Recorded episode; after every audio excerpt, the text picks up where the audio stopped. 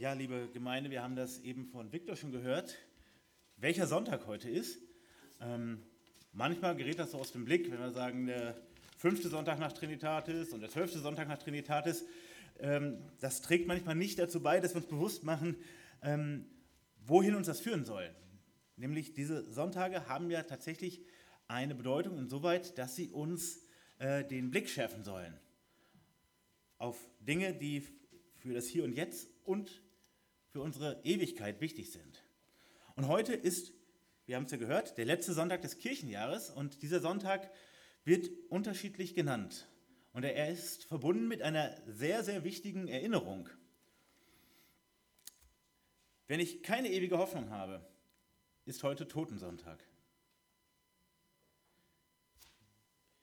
Totensonntag, weil ich damit konfrontiert werde, dass mein Leben hier auf Erden ein Ende hat. Für Christen heißt dieser Sonntag Ewigkeitssonntag. Und wir sehen, es ist scheinbar die gleiche Blickrichtung, aber der Ausblick ist ein völlig unterschiedlicher. Die einen blicken auf ein scheinbares Ende. Befristung, Begrenzung, Ende in Sicht. Das ist die Perspektive. Und auf der anderen Seite eine Ewigkeit in Gottes Gegenwart. Was für ein krasser Unterschied. Und ja, wir werden zwangsweise in diesem Jahr in besonderer Art und Weise daran erinnert, dass wir sterblich sind. Äh, wir werden massiv darüber informiert und die Qualität von Leben wird massiv eingeschränkt, damit der Tod nicht kommt. Obwohl wir wissen, der Tod kommt. Er kommt garantiert. Und es war noch niemals anders. Der Tod kommt garantiert. Doch anstatt uns hauptsächlich damit auseinanderzusetzen, wie kann ich verhindern zu sterben, denn wir wissen faktisch, es funktioniert nicht, das zu verhindern. Im optimistischsten Fall den Zeitpunkt zu verschieben.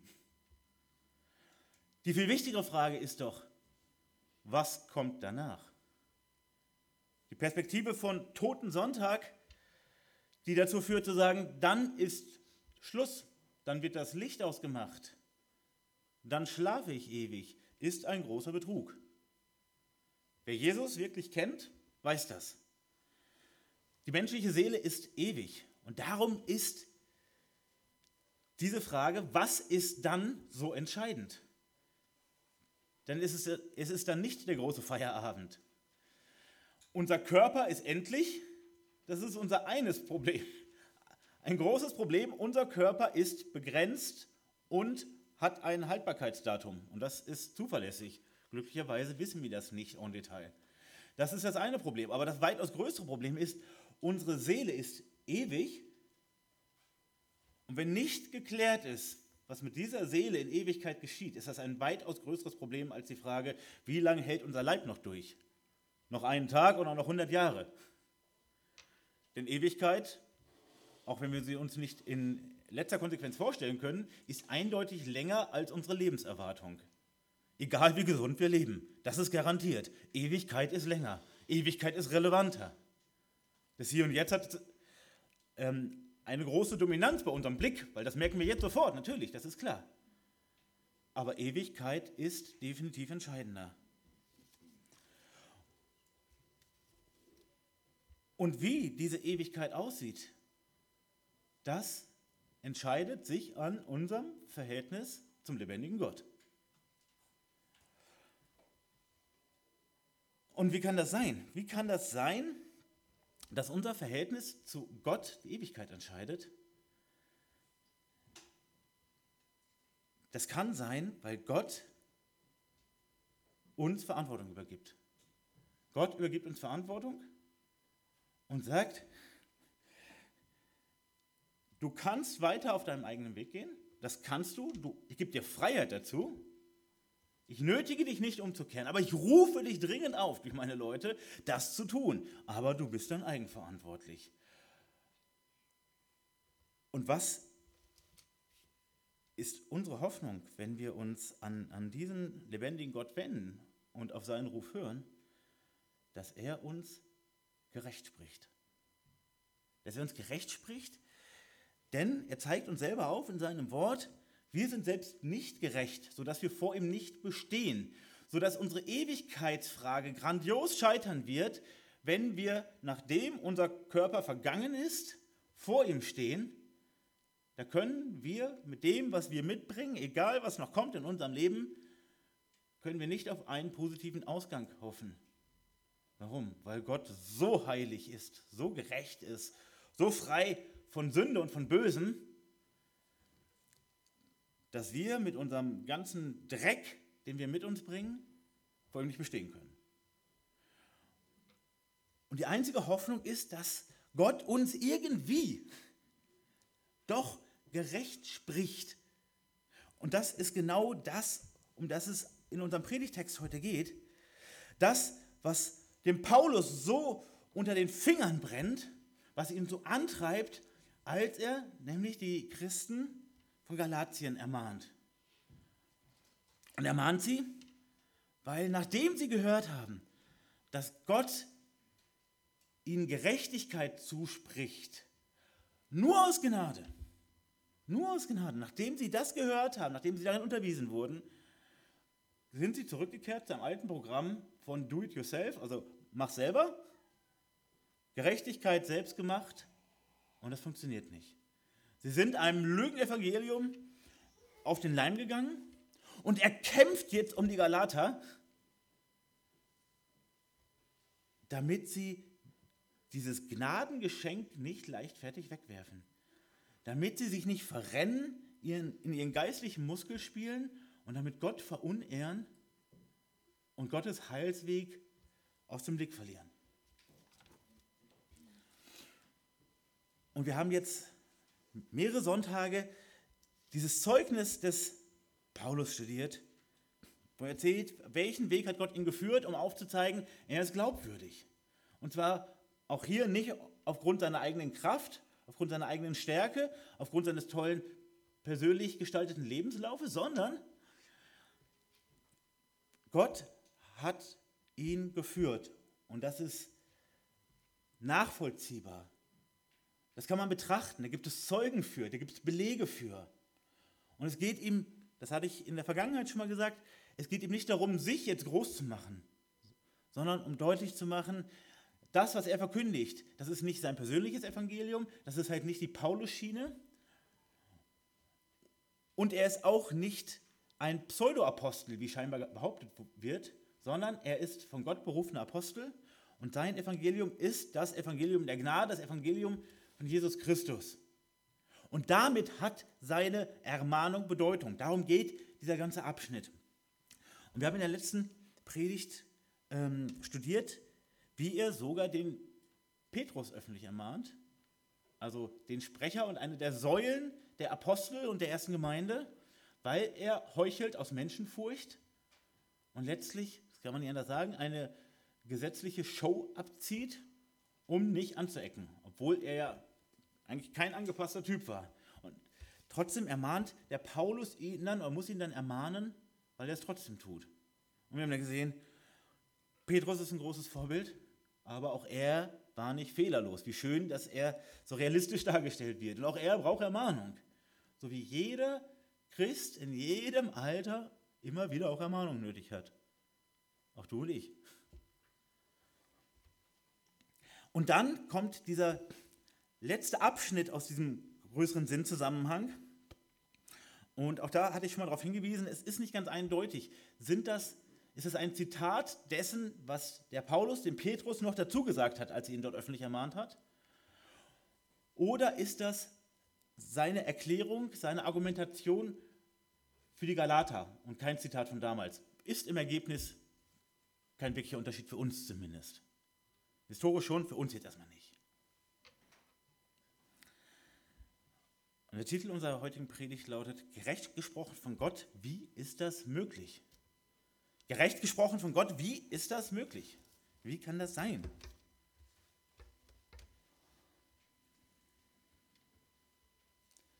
Wir wollen uns diesen Text, das sind die Verse 15 bis 21, bis einschließlich 21 aus Kapitel 2 des Galaterbriefs, wollen wir uns in drei klassischen Punkten anschauen. Ich möchte euch die jetzt schon mal mitteilen. Ähm, dann können wir uns gleich umso mehr auf den Inhalt konzentrieren, wenn wir die Struktur im Blick haben. Unser erster Punkt wird sein, der Weg der Rechtfertigung. Das sind die ersten beiden Verse, der Weg der Rechtfertigung. Dann zweitens, die Vollständigkeit der Rechtfertigung. Verse 17, 18, also die nächsten zwei. Und die letzten drei Verse werden in Punkt 3 zusammengefasst mit die radikalen Folgen der Rechtfertigung. Also drei wichtige Aspekte schauen wir uns an. Und ich möchte jetzt noch einmal zum ähm, Beginn unseres Studiums den letzten Vers lesen aus unserem letzten Abschnitt, also Vers 14 wo Paulus schreibt, dass die Situation mit Petrus, wie eben nochmal erinnert, als ich aber sah, dass sie nicht richtig handelten nach der Wahrheit des Evangeliums, sprach ich zu Kephas, also zu Petrus, öffentlich vor allen, wenn du, der du ein Jude bist, heidnisch lebst und nicht jüdisch, warum zwingst du dann die Heiden jüdisch zu leben? Und dann sagt er weiter, wir sind von Geburt Juden und nicht Sünder aus den Heiden. Doch weil wir wissen, dass der Mensch durch Werke des Gesetzes nicht gerecht wird, sondern durch den Glauben an Jesus Christus, sind auch wir zum Glauben an Christus Jesus gekommen, damit wir gerecht werden durch den Glauben an Christus und nicht durch Werke des Gesetzes. Denn durch Werke des Gesetzes wird kein Mensch gerecht. Sollten wir aber, die wir durch Christus gerecht zu werden suchen, auch selbst als Sünder befunden werden, dann ist Christus ein Diener der Sünde. Das sei ferne. Denn wenn ich das, was ich abgebrochen habe, wieder aufbaue, so mache ich mich selbst zu einem Übertreter. Denn ich bin durchs Gesetz, dem Gesetz gestorben, damit ich Gott lebe. Ich bin mit Christus gekreuzigt. Ich lebe doch nicht ich, sondern Christus lebt in mir. Denn was ich jetzt lebe im Fleisch, das lebe ich im Glauben an den Sohn Gottes, der mich geliebt hat und sich selbst für mich dahingegeben. Ich werfe nicht weg die Gnade Gottes. Denn wenn die Gerechtigkeit durch das Gesetz kommt, so ist Christus vergeblich gestorben. Lass mich noch beten. Ja, Herr Jesus Christus, vielen Dank für, für diesen Text heute.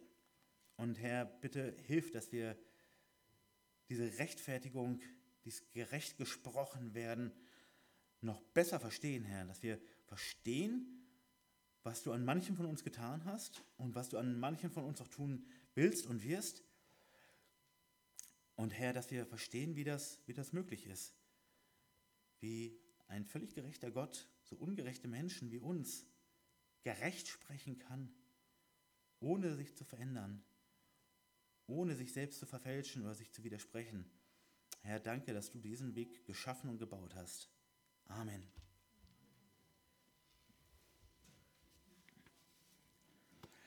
Schauen wir uns zuerst an den, den Weg zur Rechtfertigung, denn damit beginnt er hier und zwar auch aus seiner, seiner persönlichen Sicht aber auch die äh, des Petrus.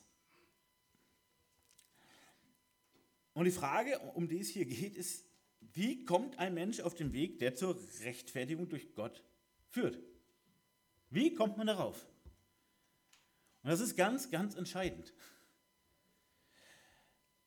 Und er zeigt hier einen ganz exklusiven Weg auf. Also viele Wege führen nach Rom, aber nur einen an den Himmel, so können wir das sagen. Und dieser exklusive Weg besteht letztlich aus zwei Schritten, was uns betrifft. Nämlich erstens die Erkenntnis, wodurch Gott rechtfertigt. Erkenntnis, wodurch Gott rechtfertigt. Und dann zweitens die Konsequenz, diesen Weg zu beschreiten. Also verstehen und machen, so könnten wir es noch weiter runterbrechen. Verstehen, ich brauche Information, die muss bei mir ankommen und das gleich auf mehreren Ebenen. Und dann muss ich bereit sein, auch die Konsequenzen zu ziehen. Und gerade das Zweite ist für uns äh, eine ganz besondere Herausforderung auf unserer, äh, aufgrund unserer Zeit. Wir haben so unglaublich viele Informationen, die jeden Tag bei uns ankommen. Und die meisten haben wenig praktische Bedeutung für unser Leben. Das heißt, wir sind daran gewöhnt, dass Informationen nicht zu Konsequenzen führen. Das ist ein großes Problem, wie wir hier sehen. Informationen aufnehmen, da sind wir trainiert drin. Es gab mal eine, naja, sagen wir, wissenschaftliche Spekulation, viel mehr kann man da eigentlich nicht zu sagen. ähm, dass eine Ausgabe der Washington Post heutzutage so viel Informationen enthält, wie ein Mensch im Mittelalter in Europa in seinem ganzen Leben aufgenommen hat. Vielleicht ist das ein, ein überheblicher Blick aus unserer Zeit, aber dass wir heute mit einem zigfachen, hundertfachen, tausendfachen der Information konfrontiert sind, wie Menschen vor gar nicht allzu langer Zeit, das ist sicher richtig. Und nochmal, Informationen sind nicht immer hilfreich und Informationen können abstumpfen. Und wir sehen, bei dieser Frage wäre das tödlich, wenn wir in diesem Informationsfluss, diese überlebenswichtigen Informationen nicht festhalten und da dranbleiben. Jetzt müssen wir uns mal fragen, woher kommt erstmal diese Erkenntnis? Also die Erkenntnis, wodurch Gott rechtfertigt. ich habe an einem Strand meditiert und Gott hat mir eine Erkenntnis geschenkt. Kann man auch sagen, ist auch eine Erkenntnis. Ich saß beim, beim Kaffeetrinken und auf einmal hatte ich eine große Erkenntnis. So. Also was ist zu tun, um diese Erkenntnis, um ihr näher zu kommen und sie möglichst äh, ähm, so nahe zu kommen, dass wir die, die Informationen erhalten? Diese Erkenntnis kommt durch Gottes Offenbarung, durch Gottes Wort, durch die Bibel. Und auch das ist exklusiv. Also die Quelle für die Informationen, die ich für diese Erkenntnis brauche, ist und bleibt die Bibel. Ob das durch eigene Bibellese geschieht oder dadurch, dass mir jemand einen Teil der Bibel gut erklärt, das ist nicht so entscheidend. Aber die Quelle ist ganz entscheidend. Und wir, wir kennen das aus, aus Römer 10, wo uns das nochmal erklärt wird. Da geht es ja auch nochmal um die Griechen äh, und die Juden, also so die, die Heidenchristen und die Judenchristen, ein großes Thema hier in unserem Galaterbrief.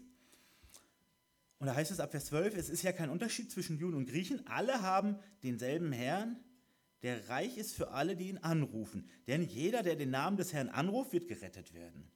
Wie sollen sie aber den anrufen, an den sie nicht geglaubt haben? Wie sollen sie aber an den glauben, von dem sie nichts gehört haben? Ah, hier die Informationsfrage, von Information zur Erkenntnis. Wie sollen sie aber hören ohne einen Verkündiger? Wie sollen sie aber verkündigen, wenn sie nicht ausgesandt werden? Wie geschrieben steht, wie lieblich sind die Füße derer, die Frieden verkündigen, die Gutes verkündigen. Aber nicht alle haben dem Evangelium gehorcht, denn Jesaja spricht: Herr, wer hat unserer Verkündigung geglaubt? Und hier sehen wir wieder das Problem: Informationen sind da, aber sie werden nicht ergriffen. Das ist keine Konsequenz. Und dann geht es weiter. Demnach kommt der Glaube aus der Verkündigung und die Verkündigung aber durch Gottes Wort. Und er spricht dann weiter von dem gleichen Problem. Aber ich frage, haben Sie etwa nicht gehört? Doch, ja. Also akustisch ist es angekommen, meint er hiermit. Ihr Schall ist ausgegangen über die ganze Erde und ihre Worte bis ans Ende des Erdkreises. Aber ich frage, hat es Israel nicht erkannt? Schon Mose sagte, ich will euch zur Eifersucht reizen, durch das, was kein Volk ist, durch ein unverständiges Volk will ich euch erzürnen. Jesaja aber wagt sogar zu sagen, ich bin von denen gefunden worden, die mich nicht suchten. Ich bin denen offenbar geworden, die nicht nach mir fragten. In Bezug auf Israel aber spricht er, den ganzen Tag habe ich meine Hände ausgestreckt nach einem ungehorsamen und widerspenstigen Volk. Das ist genau die Problemlage. Das ist ganz genau hier die Problemlage. Informationen angekommen, aber keine Konsequenz. Sie ergreifen es nicht. Das ist ja das große Drama auch in der Mission Evangelisation heutzutage. Wie sehr wird das Evangelium ausgestreut, erklärt, verbreitet? Da ist noch mehr als genug Luft nach oben.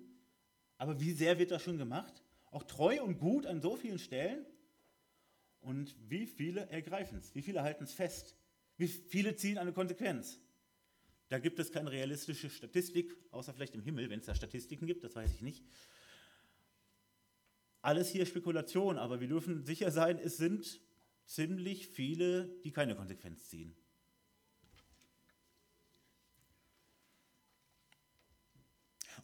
Aber Paulus argumentiert hier in, in seinem Text ja noch weiter, beziehungsweise berichtet, doch weil wir erkannt haben, dass der Mensch nicht aus Werken des Gesetzes gerechtfertigt wird, sondern durch den Glauben an Jesus Christus, so sind auch wir an Christus Jesus gläubig geworden, damit wir aus dem Glauben an Christus gerechtfertigt würden und nicht aus den Werken des Gesetzes, weil aus Werken des Gesetzes kein Fleisch gerechtfertigt wird. Auf den ersten Blick ähm, so ein klassischer Paulus-Satz, ähm, sehr dicht an Information und ein bisschen sperrig zu lesen für die meisten von uns. Ja, aber was macht er hier? Er lässt keinen Raum für Fragezeichen. Wenn wir uns angucken, was er hier schreibt, also er gibt sein Eigenzeugnis, wahrscheinlich nimmt er auch den Petrus mit hinein, stellvertretend für all die Judenchristen. Also wir sind von Natur Juden und nicht Sünder aus den Heiden, sondern Sünder aus den Juden. Aber wir haben erkannt, wie der Mensch nicht gerechtfertigt wird, nämlich aus Werken des Gesetzes. Das haben wir erkannt. Dieser Weg funktioniert nicht. Wir als klassische jüdische, äh, als klassische Juden, als Pharisäer haben geglaubt, dass wir Rechtfertigung erlangen können vor Gott durch das Einhalten des Gesetzes. Aber wir haben jetzt verstanden, wir haben es jetzt kapiert, funktioniert nicht. Ihr Weg, damit komme ich nicht an sondern wie werde ich gerechtfertigt? Durch den Glauben an Jesus Christus. Und darum sind wir auch an ihm gläubig geworden. Warum sind wir an ihm gläubig geworden? Jetzt nochmal, damit wir aus dem Glauben an Christus gerechtfertigt würden. Und wie nicht? Nicht aus Werken des Gesetzes. Warum? Weil Werke des Gesetzes nicht rechtfertigen. Also es sind zwei kurze Informationen eigentlich nur und er wiederholt sie von verschiedenen Perspektiven aus, um nur das Gleiche auszusagen. Also durch das Gesetz wirst du nicht gerechtfertigt. Oder wir können es noch deutlicher sagen, du kannst dich nicht in den Himmel arbeiten. Das haben wir jetzt verstanden. Wir haben verstanden, dadurch, dass wir vorbildlich, soweit es menschlich überhaupt möglich ist, uns gegenüber dem mosaischen Gesetz verhalten, wird der Himmel nicht für uns aufgemacht sondern wie nur? Nur durch den Glauben an Christus. Und deshalb haben wir das gelassen, weil funktioniert nicht. Aber Glauben an Christus bringt in den Himmel, das andere nicht. So, das ist dieser verschachtelte Satz letztlich.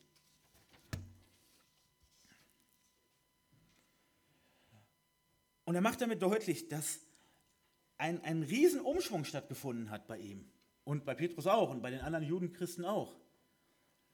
Sie haben nämlich ihre ganze Hoffnung letztlich auf dieses Gesetz gesetzt und damit auf sich selber.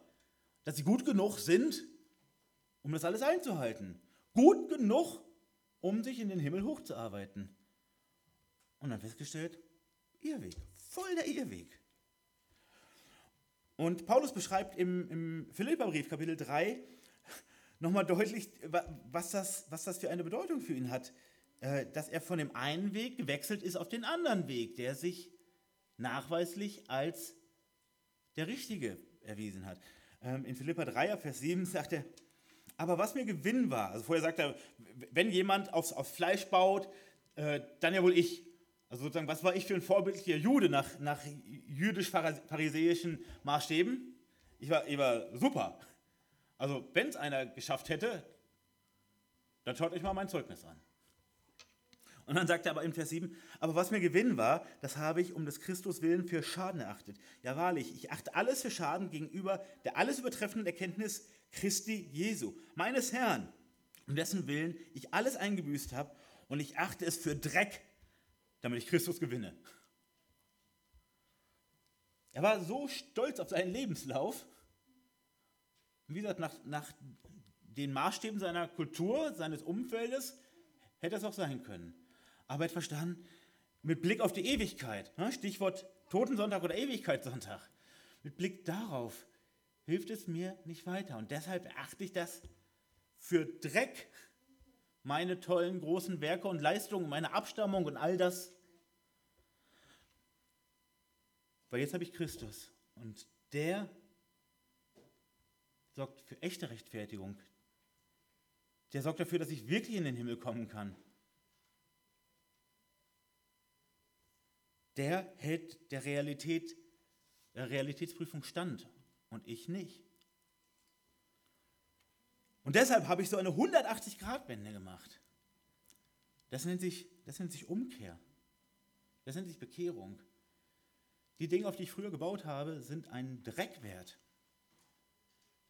Also die Dinge, an die ich meine Hoffnung gehängt habe, meine langfristige Hoffnung gehängt habe, die sind jetzt Dreck wert für mich. Warum? Weil jetzt habe ich Christus.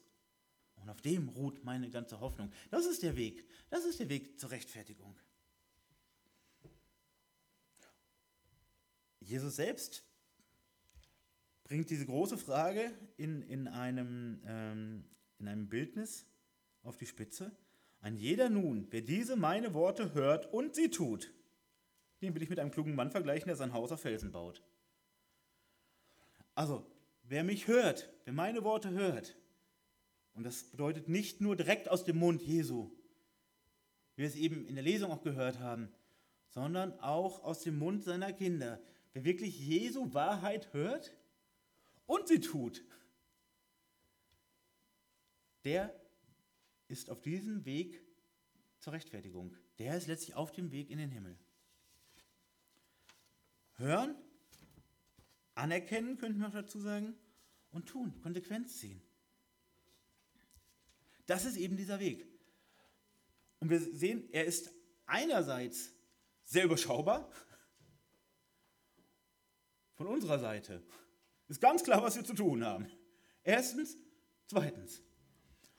Und von Gottes Seite aus, was hat Gott dafür getan? Wie lange hat er all das vorbereitet? Was hat er dafür gezahlt?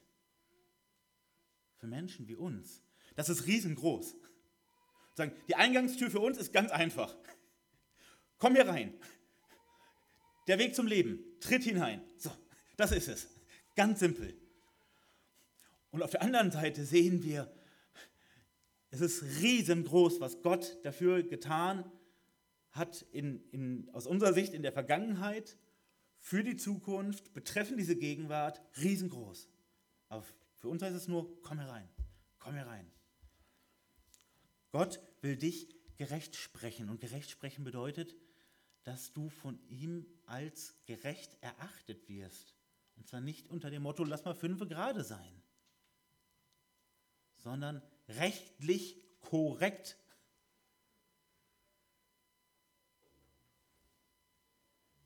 Stehst vor Gericht und der Richter, der ohne Fehl ist, sagt, du bist gerecht. Du bist gerecht, rechtsgültig gerecht. Und das kann nicht wieder aufgehoben werden. Und es ist keine Mauschelei und es ist keine Korruption. Und es ist kein Scherz und es ist kein Traum. Das bedeutet das. Und jetzt geht Paulus weiter und in den nächsten zwei Versen wird unser Blick geschärft auf die Vollständigkeit der Rechtfertigung. Ja, wie viel, wie viel Rechtfertigung ist denn genug, bitte? So ein kleiner Schluck? Ein kleiner Schluck Rechtfertigung von Gott? Weitaus mehr, als wir hoffen könnten von uns aus, oder? Nein. Eine vollständige Rechtfertigung. Und was bedeutet das? Das schauen wir uns jetzt an. Also, schauen wir uns mal die beiden Verse an. Wenn wir aber, weil wir in Christus gerechtfertigt zu werden suchen, auch selbst als Sünder erfunden würden, wäre demnach Christus ein Sündendiener oder ein Diener der Sünde? Das sei ferne. Denn wenn ich das, was ich niedergerissen habe, wieder aufbaue, so stelle ich mich selbst als Übertreter dar. Also wenn ich an den Glauben, äh, wenn ich zum Glauben an Christus gefunden habe, bin ich dann noch ein Sünder vor Gott? Wir müssen feststellen, nein. Nein. Aber brauche ich dann noch das Gesetz? Nein. Beides? Nein. Bist du noch ein Sünder? Nein. Brauchst du noch das Gesetz? Nein. Eindeutig. Denn wenn ich ein Sünder wäre, also wenn ich an meinem Heil noch arbeiten müsste,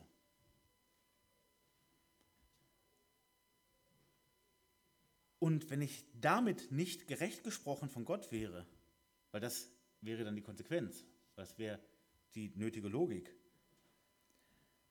Ja, dann wäre ja Christus, der mir dient, ein Diener der Sünde und von Sündern. Und dem ist eindeutig nicht so. Denn Christus ist ganz Gott und kann damit nicht der Sünde und auch nicht Sündern dienen. Denn er war völlig sündlos.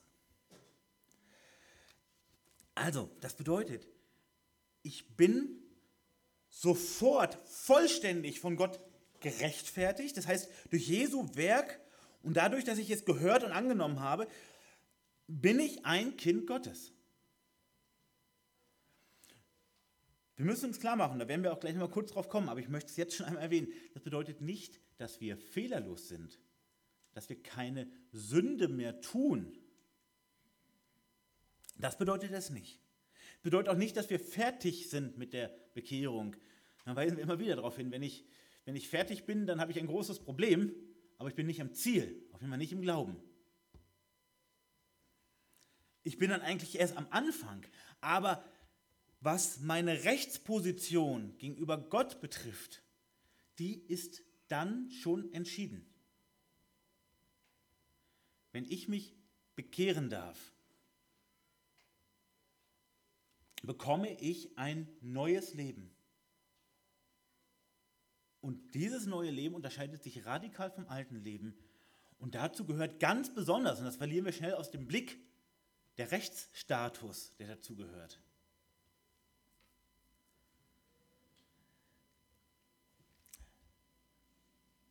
In 1. Johannes 3, Abvers 1, heißt es, Seht, welch eine Liebe hat uns der Vater erwiesen, dass wir Kinder Gottes heißen sollen. Darum erkennt uns die Welt nicht, weil sie ihn nicht erkannt hat. Geliebte, wir sind jetzt Kinder Gottes. Und noch ist nicht offenbar geworden, was wir sein werden. Wir wissen aber, dass wir ihm gleichgestaltet sein werden, wenn er offenbar werden wird, denn wir werden ihn sehen, wie er ist. Also nochmal, nicht vollendet, nicht fertig, wenn wir so weit sind, werden wir Christus gleichgestaltet sein, aber so weit ist es noch nicht.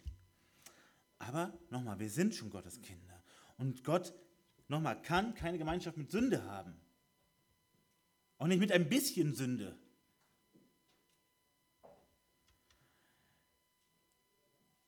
Und hier sehen wir, dass diese Rechtfertigung schon vollzogen ist an uns.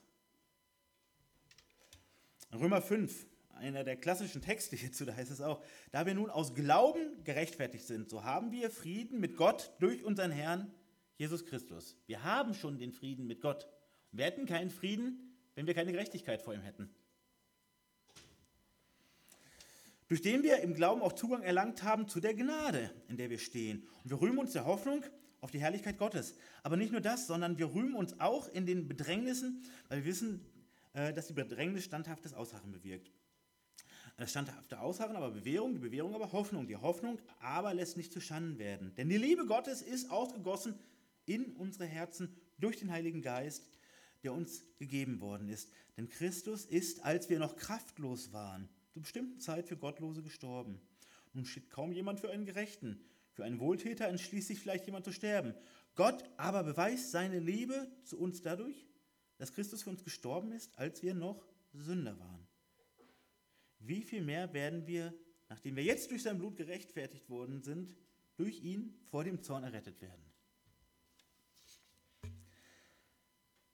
Christus ist für uns gestorben, als wir noch völlig, völlig Sünder waren, völlig unattraktiv für ihn waren, nicht nach ihm gefragt haben aus eigener Kraft. Da ist er für uns gestorben. So.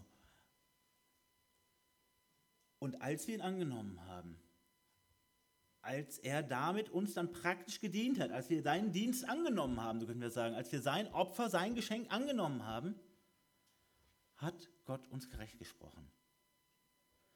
Und deshalb ist es närrisch, wenn ich versuche, an meinem Heil zu arbeiten weiter. Etwas, was fertig ist, was besiegelt ist, nochmal, rechtswirksam fertig, im Gegensatz zu anderen Dingen in meinem Leben, die noch lange nicht fertig sind.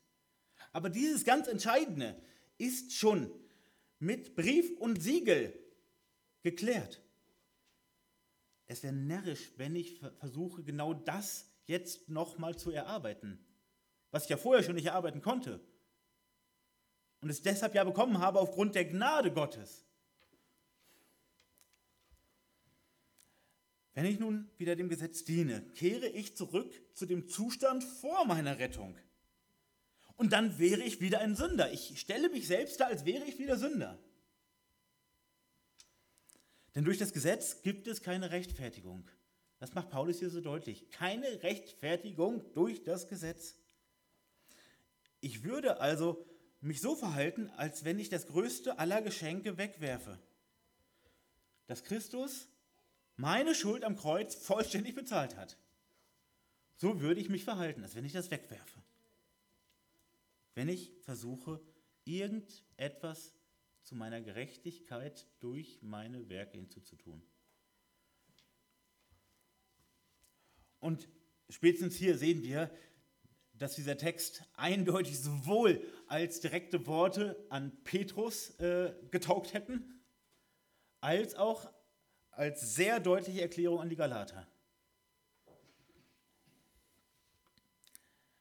Und jetzt kommen wir schon zu unserem dritten Punkt. Das sind die radikalen Folgen der Rechtfertigung und unsere letzten drei Verse in diesem Abschnitt.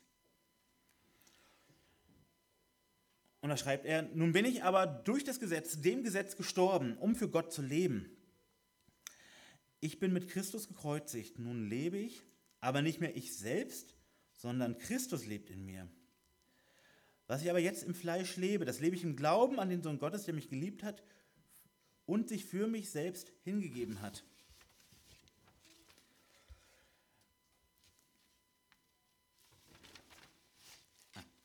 Ich verwerfe die Gnade Gottes nicht, denn wenn durch das Gesetz Gerechtigkeit kommt, so ist Christus vergeblich gestorben. Also die radikalen Folgen. Eine Folge ist gestorben gegenüber Gesetz und Sünde.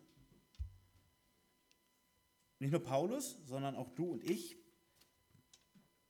wenn wir Kinder Gottes sind, wir sind gestorben, unser altes Leben ist gestorben, ist beendet worden mit der Bekehrung.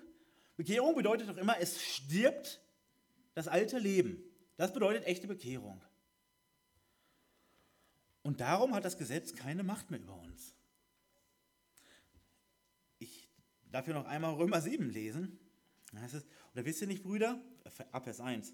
Denn ich rede ja mit Gesetzeskundigen, dass das Gesetz nur so lange über den Menschen herrscht, wie er lebt. Denn die verheiratete Frau ist durch das Gesetz an ihren Mann gebunden, solange er lebt. Wenn aber der Mann stirbt, so ist sie von dem Gesetz des Mannes befreit. So wird sie nun bei Lebzeiten des Mannes eine Ehebrecherin genannt, wenn sie einem anderen Mann zu eigen wird. Stirbt aber der Mann, so ist sie vom Gesetz frei, sodass sie keine Ehebrecherin ist, wenn sie ähm, einem anderen Mann zu eigen wird. Also er vergleicht das mit einer Ehe, lebenslange Bindung, und wenn einer stirbt, ist der andere frei.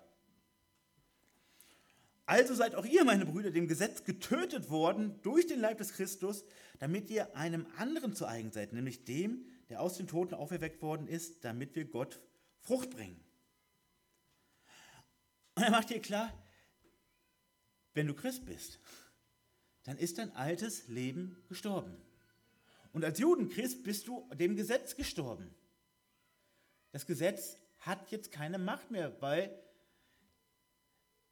der, über den es Macht hatte, der ist ja tot.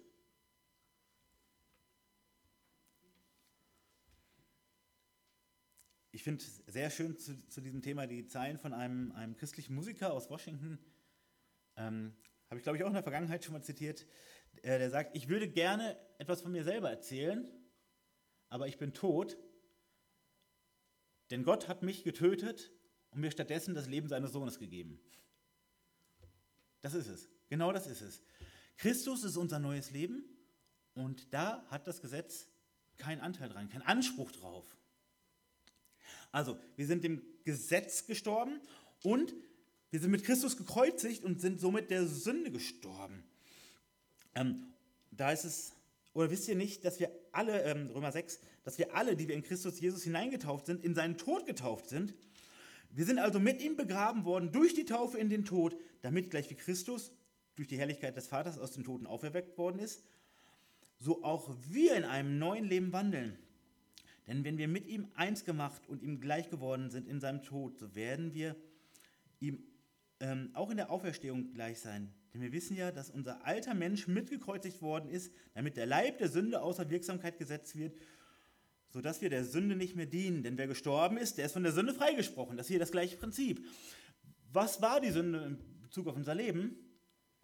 Unser Chef, unser Bestimmer, unser König. Und wir haben es uns dann so nett eingerichtet, dass wir geglaubt haben, ja, das war unser selbstbestimmtes Leben. Und im Rückblick müssen wir erkennen, nein, wir waren Sklaven der Sünde, wie Paulus das beschreibt im Römerbrief. Sklaven, die sich knechten und ketten lassen und glauben, sie wären ja ach so frei. Aber jetzt sind wir keine Sklaven mehr der Sünde. Und deshalb sind wir auch nicht mehr unter der Knechtschaft des Gesetzes. Denn wenn die Sünde uns bestimmt, verurteilt uns das Gesetz. Das erklärt Paulus im Römerbrief. Und nur dadurch, dass wir gestorben sind, bei der Bekehrung, sind wir frei. Letztlich von diesen beiden Sklavenhaltern, die eng ineinander greifen. Und Christus in mir, von dem er hier spricht, bedeutet, nachdem mein selbstbezogenes Leben beendet ist und ich, ich neu geboren worden bin, ne, Johannes 3, wir müssen von neuem geboren werden, Nachdem das geschehen ist, zieht der neue Herr meines Lebens in mir ein, und zwar Christus selbst. Christus zieht in mir ein, der macht mich nicht willenlos, ganz im Gegenteil, dadurch, dass die Knechtschaft beendet ist, also diese, diese wirkliche Tyrannei, wo ich geglaubt habe, ich wäre selber mein Herr, das ist die schlimmste Art von Diktatur und Tyrannei. Wenn ich glaube, ich bin ja auch so selbstbestimmt, aber letztlich werde ich die ganze Zeit durchmanipuliert und kriege noch Emotionen verpasst, dass ich mich darüber freue. Oder der neue Herr, der bei mir einzieht, der möchte, dass ich verstehe. Der möchte mich nicht manipulieren.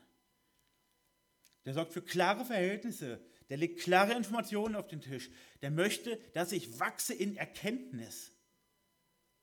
Und nicht schön die Klappe halte und mich wegducke. Ganz anderes Verhältnis. Wo vorher die Sünde herrschte und mich glauben ließ, dass mein eigener Herr sei, dort sitzt jetzt der Herr selber im Regiment. Was für ein Unterschied. Radikaler Unterschied.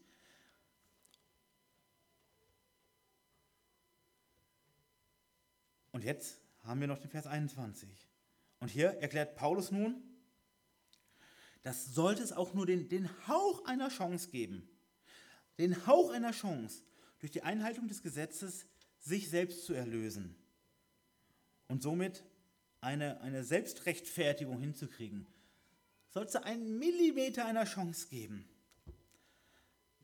Dann müsste der dreieinige Gott ein Narr sein. Warum? Wäre es möglich, also nochmal, wäre es möglich, dass wir es irgendwie selber machen, dass wir einfach ein bisschen härter trainieren, ein paar, paar deftige Seminare machen, in ein Kloster ziehen, irgendeinem Konzept folgen und selbst geißeln bis aufs Blut, was auch immer dann wäre Christus grundlos und nutzlos auf diese Erde gekommen. Grundlos und nutzlos. Dann hätte er grundlos und nutzlos Schmach und Hohn erduldet. Und dann wäre er grundlos und nutzlos den grausamsten aller Wege gegangen an das Kreuz auf Golgatha und hätte grundlos und nutzlos die Trennung von seinem Vater erduldet. Das wäre die Handlung eines Narren. aber nicht die Handlung des Herrn, der selbst die Weisheit und die Gerechtigkeit in Person ist. Kurz, diese Option, diese Vorstellung, dass ich das irgendwie kann, ist Blasphemie. Das ist ganz konkret eine Gotteslästerung. Und er macht hiermit klar, letztlich ist Gesetzlichkeit wenn mir alle Informationen vorliegen, ist Gesetzlichkeit, also diese Hoffnung darauf, und zwar egal ob in einem jüdischen Gewand oder in irgendeinem anderen Gewand, Blasphemie, eine Verachtung Gottes und seines Wirkens. Wenn ich die Bibel kenne, wenn die Informationen vorliegen, wenn sie mir vielleicht noch erklärt wurden, deutlich gemacht wurden, wenn es jetzt nicht daran liegt und ich trotzdem noch meine, ich könnte es machen, ist es eine Verachtung Gottes. Das sagt er hier. Und darum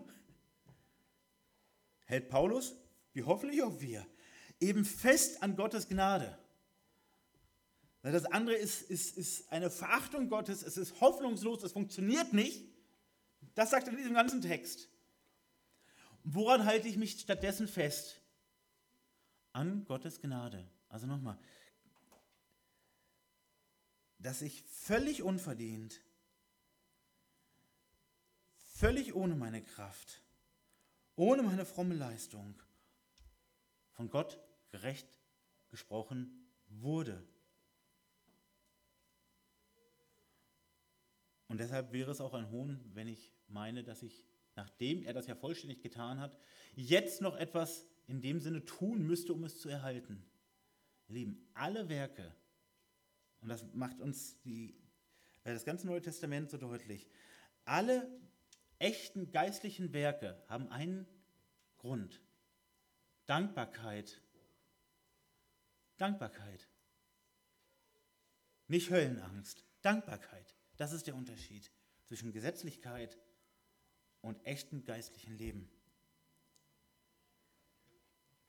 Und so schließt Paulus diesen einen Abschnitt jetzt ab. Er hat den, den Petrus scharf ermahnt und macht jetzt nochmal deutlich, ja, und so wollen wir uns noch einmal unseren, unseren Text im Überblick anschauen. Er sagt, ja, von Geburt aus sind wir Juden, der Petrus, der Paulus und all die anderen Judenchristen. Wir kommen sozusagen nicht aus der Welt, sondern wir kommen aus Israel.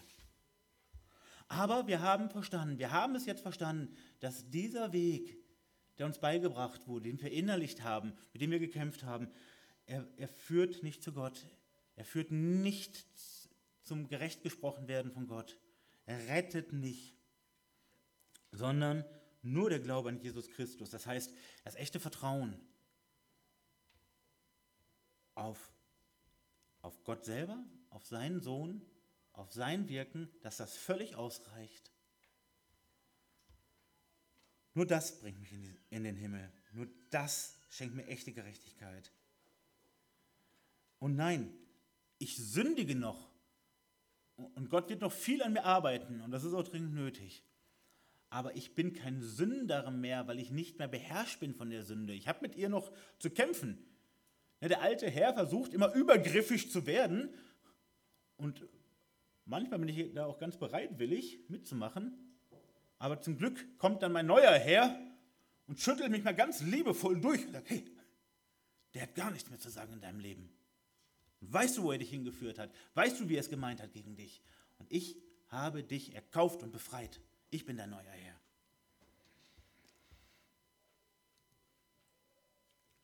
Und er macht hier so deutlich, der Paulus, Christus, der jetzt in mir lebt, den will ich behalten. Das ist meine ganze Hoffnung. Das ist meine ganze Zukunftsperspektive, egal ob Ewigkeit, Sonntag oder erster Advent oder Ostern oder Sommerferien, ganz egal. Der ist meine ganze Hoffnung. Er hat sich für mich dahingegeben und deshalb halte ich an dieser unverdienten Gnade fest, wo ich mich nicht rühmen kann, wie es in Römer 3 steht. Kein Rühmen des Menschen, für dich nicht, für mich nicht, für Paulus und Petrus nicht, für keinen aber da halte ich mich gerne dran fest. Denn das ist viel schöner als alles, was du und ich jemals machen können.